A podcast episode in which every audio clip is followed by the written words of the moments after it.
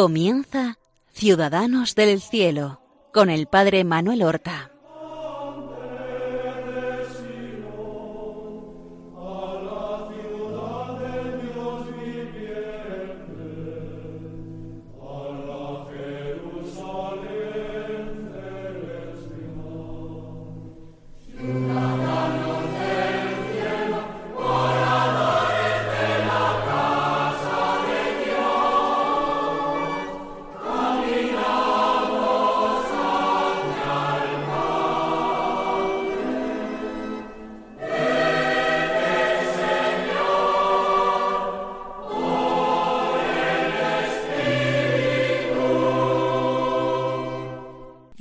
Buenos días, queridos amigos y oyentes de Radio María. Damos comienzo a nuestro programa semanal Ciudadanos del Cielo, en el que nosotros presentamos las figuras de nuestros hermanos los santos como estímulo para nuestro propio aprovechamiento y devoción. Lo hacemos llenos de admiración y de amor lo hacemos como homenaje a estas figuras grandiosas, que son miembros de nuestra familia, la familia de los santos a la cual pertenecemos, a la gran familia de los hijos de Dios.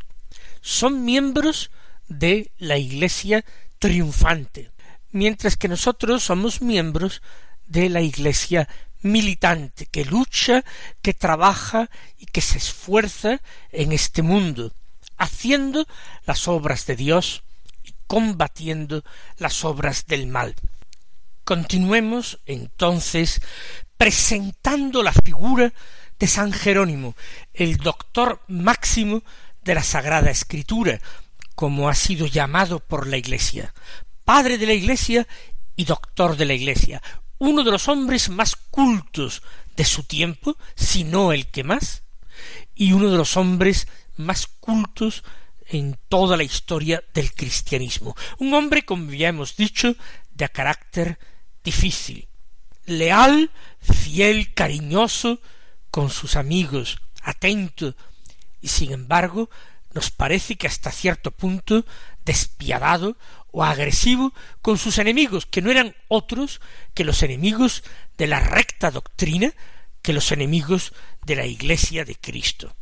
Hemos dejado a Jerónimo en Roma, donde ha concluido sus estudios de gramática y retórica. No sabemos exactamente qué edad tiene, porque no conocemos el año de su nacimiento y por tanto la edad con que vino a estudiar a Roma puede tener perfectamente entre veintitrés, veinticinco, veintiséis años.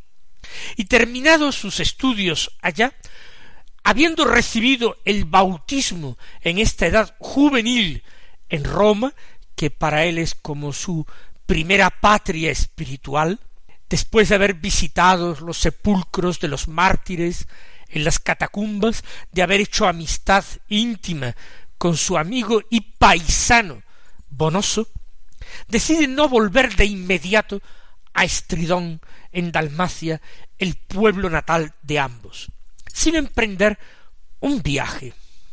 Podríamos pensar que una especie de viaje de estudios, pero en el fondo él quiere conocer la iglesia en otros lugares. Muy distinta es la iglesia en su pueblo de Estridón, de cuyo párroco tiene tan mala impresión, tan mala opinión, y la iglesia en Roma, muy distintas. ¿Y cómo es en otros lugares? Bonoso, su amigo, va a ser el compañero de viajes. Y ellos enderezan sus pasos hasta la Galia visitan distintos lugares, sabemos que pasan por Bretaña y finalmente se instalan durante cierto tiempo en la ciudad de Treveris.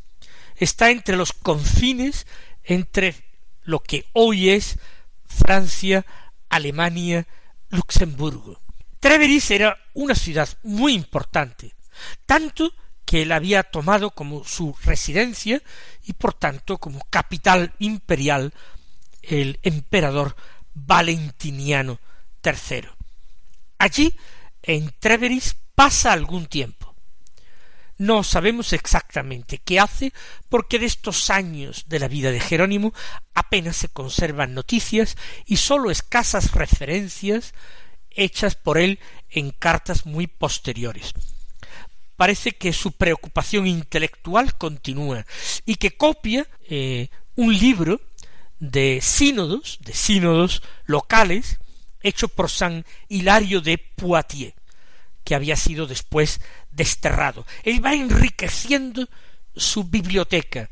Si cuando dispuso de dinero en Roma quizás compró manuscritos, compró pergaminos, ahora si tiene menos dinero los copia personalmente.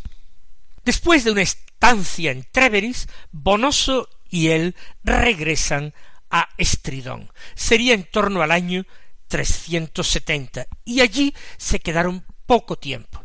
Nunca más regresará Jerónimo a su tierra natal y como años después sería totalmente destruida por los bárbaros, por los godos, él ya no va a tener ninguna ocasión de volver a ver los paisajes de su infancia.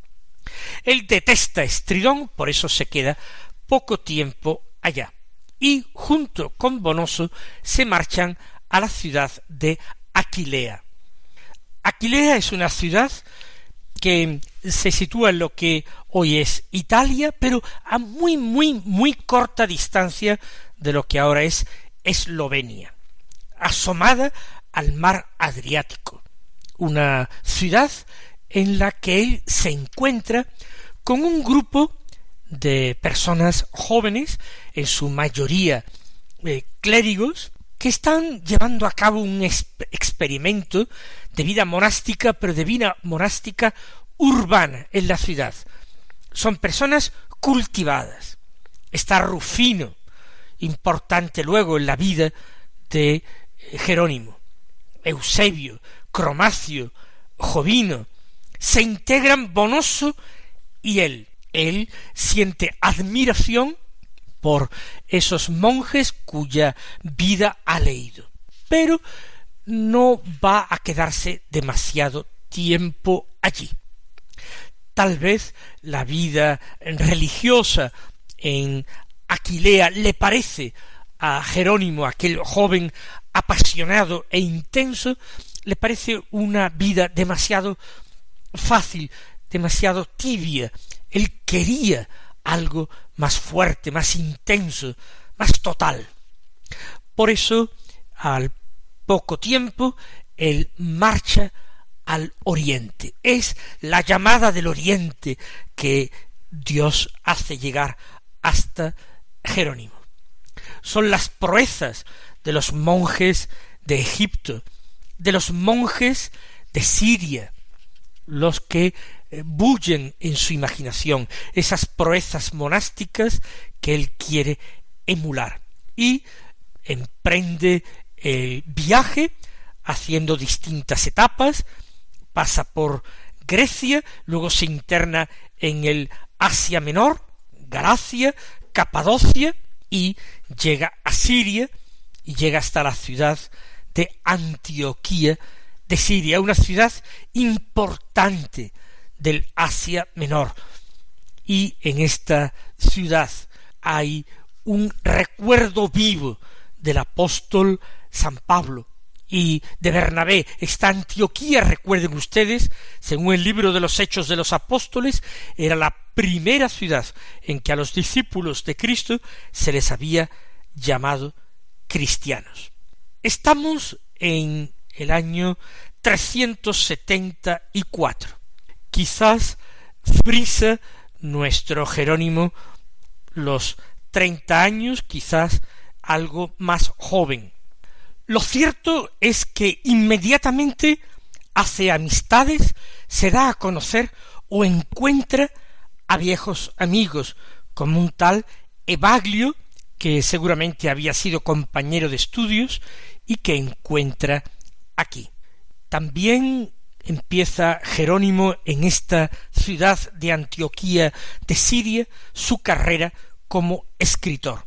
De aquí data, fuera de algunas cartas más antiguas, su primer trabajo escrito. Cultiva amistades, lee, estudia, escribe, le traen noticia de amigos que han quedado atrás, por ejemplo, de Rufino, que había vivido con él en Aquilea y que ahora se encuentra en Egipto y que va camino de Jerusalén y allí quiere hacerse monje.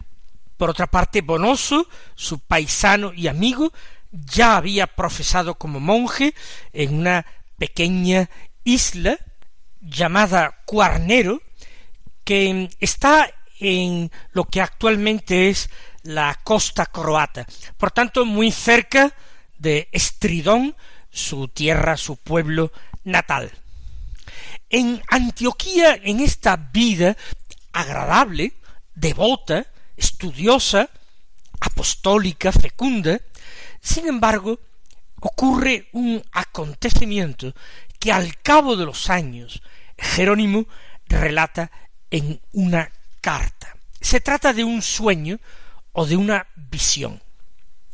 Escribe así en una carta a Eustoquio, hija de Paula, de Santa Paula. No podía separarme de la biblioteca que había logrado en Roma a costa de muchísimo esfuerzo. Hasta dejaba de comer, pobre de mí, para darme a la lectura de Tulio, ni mis largas vigilias nocturnas, ni mis sinceras lágrimas por mis pecados eran óbice para que acto seguido tomara en mis manos aplauto.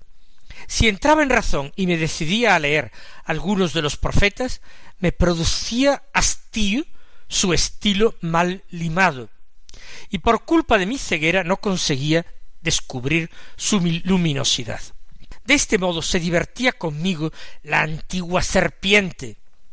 Cuando hacia la mitad de la cuaresma se apoderó de mi exhausto cuerpo una fiebre abrasadora que acabó por dejarme en los huesos. Los presentes, al advertir que mi cuerpo estaba helado, aunque algo de vida me quedaba por dentro, ya empezaban a preparar mis exequias. Estando así, siento de repente que alguien me arrebataba en espíritu y me llevaba delante del tribunal del juez. Había allí tanta claridad, era tan fuerte el resplandor de todos los que estaban allí presentes, que yo, derribado en el suelo, no me atrevía a levantar los ojos. Interrogado sobre mi condición y estado, respondí que era cristiano. Mientes, dijo el que estaba sentado, tú eres ciceroniano no cristiano. Donde está tu tesoro, allí está también tu corazón. Y mandó azotarme. Con ser mucho lo que me hacían sufrir los azotes, me atormentaba más aún la quemazón de mi conciencia, y empecé a pedir indulgencia entre gritos y lágrimas. En fin, los espectadores, de rodillas ante el presidente, pidieron clemencia para mí en atención a mi juventud, tiempo para que pudiera expiar mis errores y, caso de volver a las andadas, de leer escritos paganos, el castigo sería fulminante. Yo que en tan angustioso trance estaba dispuesto a formular las mayores promesas, empecé a jurar en nombre suyo que no volvería a leer libros profanos y a decir que me considerase perjuro y renegado si no cumplía mi promesa. Gracias a este juramento quedé libre, Regreso a la tierra, abro los ojos ante la sorpresa general, tan llenos de lágrimas que hasta los más escépticos dieron crédito a mis dolores. Aquello no fue un letargo, ni uno de esos sueños que a menudo nos engañan. Pongo por testigo al tribunal ante el cual estuve postrado y al juicio que tanto me acobardó y que ojalá no se repita. Yo salí de aquel lugar con las espaldas amoratadas. Y después de despertarme, continuaba sintiendo el dolor de los golpes.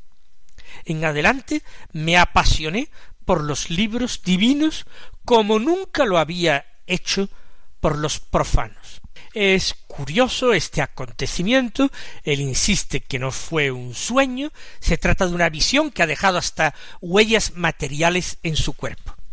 Años más tarde, su amigo vuelto enemigo, Rufino, le acusará de no haber cumplido esta promesa que hizo ante Cristo y de haber continuado leyendo libros profanos. No sabemos si esto es verdad, pero lo cierto es que la pasión de Jerónimo por los libros sagrados, por la escritura, se cimenta, se afianza todavía mucho más en este tiempo de Antioquía. Es el momento en que Jerónimo va a ir viendo que esta vida todavía no le satisface. Él anhela más, todavía no ha encontrado su lugar definitivo y su misión en este mundo y en esta iglesia.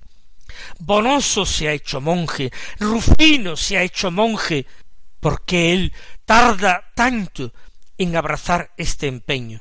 Una vez que se ha curado y se ha recuperado desde Antioquía, estamos hablando de lo que ahora es Turquía, él se adentra en lo que ahora es Siria, en dirección al desierto de Calcis, una terrible soledad, poblada de monjes, monjes que no en aquel siglo IV, pero más tarde se entregaron a las mayores extravagancias y a las más terribles penitencias.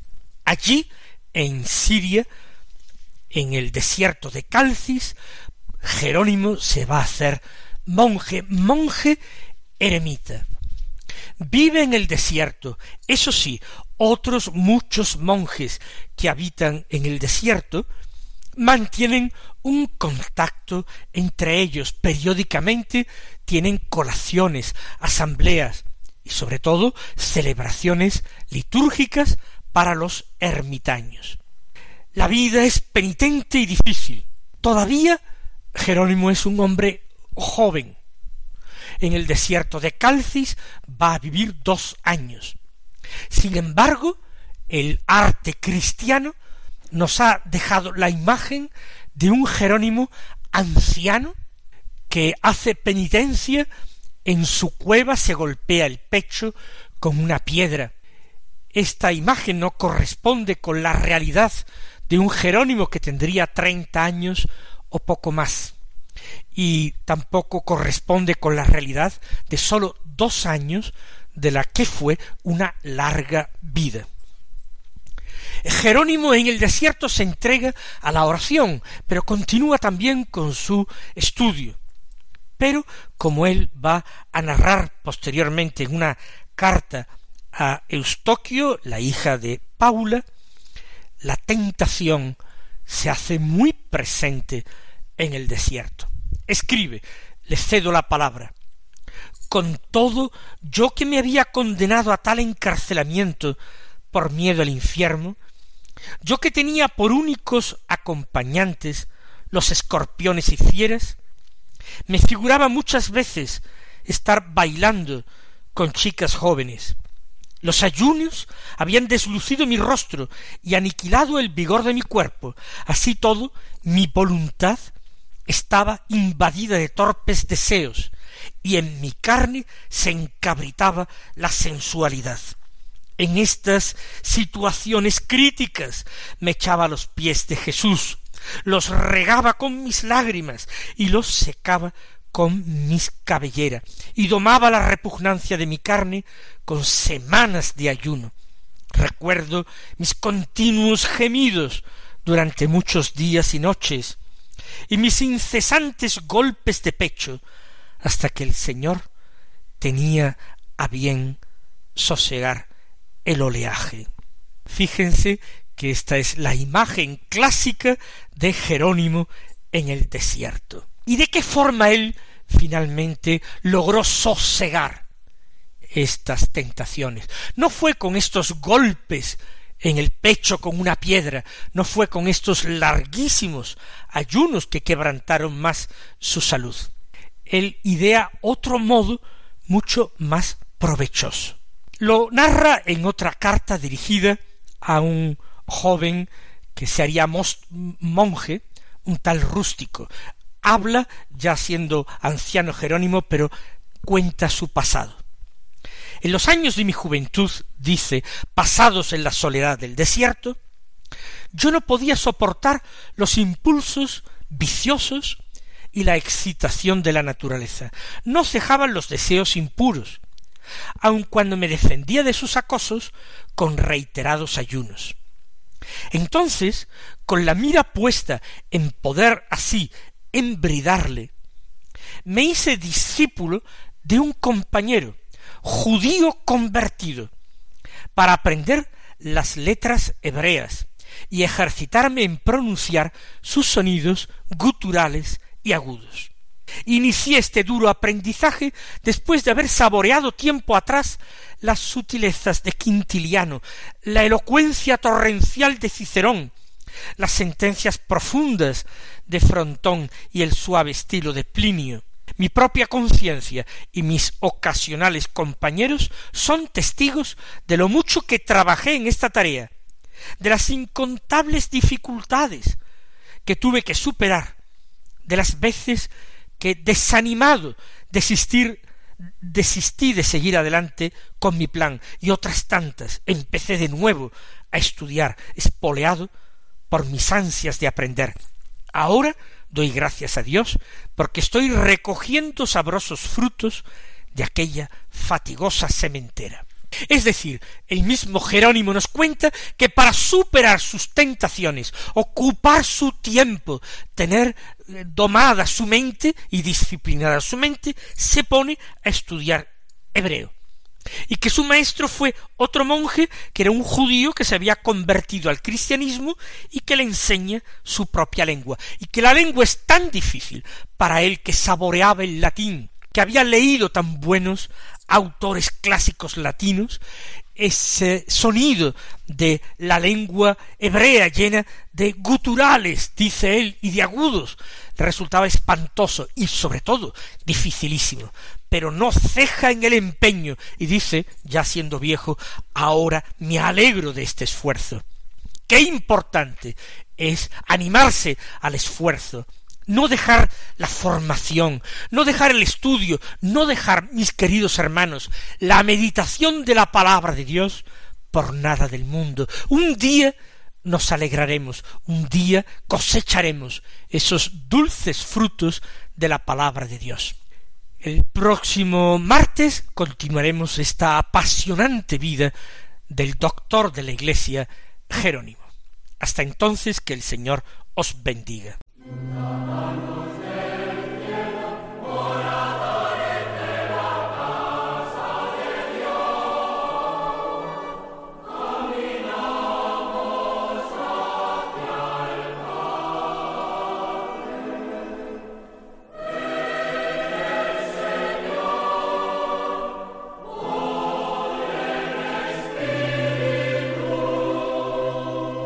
Han escuchado en Radio María Ciudadanos del Cielo con el Padre Manuel Horta.